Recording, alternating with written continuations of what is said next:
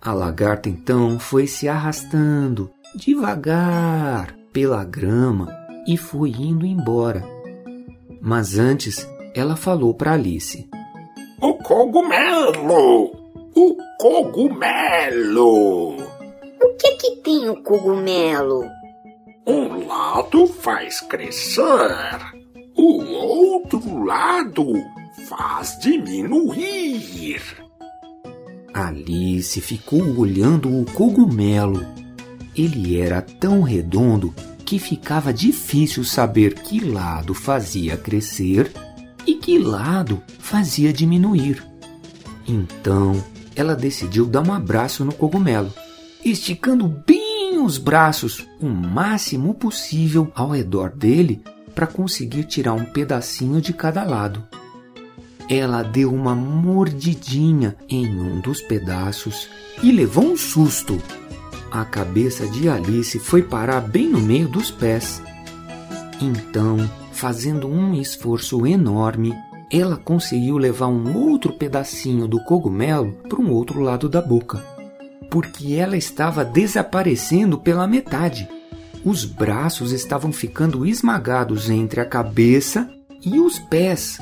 Ai, que sufoco! Alice falou desesperada. Mas daí o seu pescoço esticou, esticou tanto que ela não conseguia mais nem ver os próprios ombros.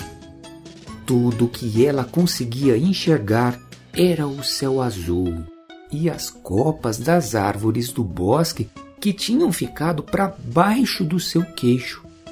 Uma pomba passou voando e, quando viu Alice, ela gritou: Ai, uma cobra! Fique calma, eu não sou uma cobra. Alice falou: As cobras me perseguem! Não adianta eu tentar esconder os meus ovos. As cobras sempre encontram. Eu pensei que vocês, cobras, não conseguissem subir em árvores tão altas. Eu já falei, eu não sou uma cobra. Eu sou uma menina. Alice falou, mas ela estava meio confusa. E meninas? Meninas comem ovos?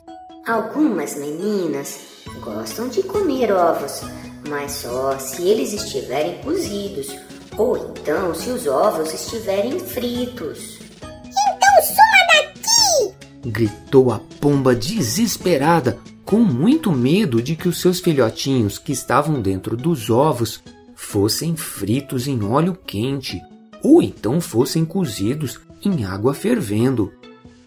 Alice então foi andando com muita dificuldade no meio das árvores, até que ela se afastou do ninho da pomba, que tinha ficado lá com muito medo.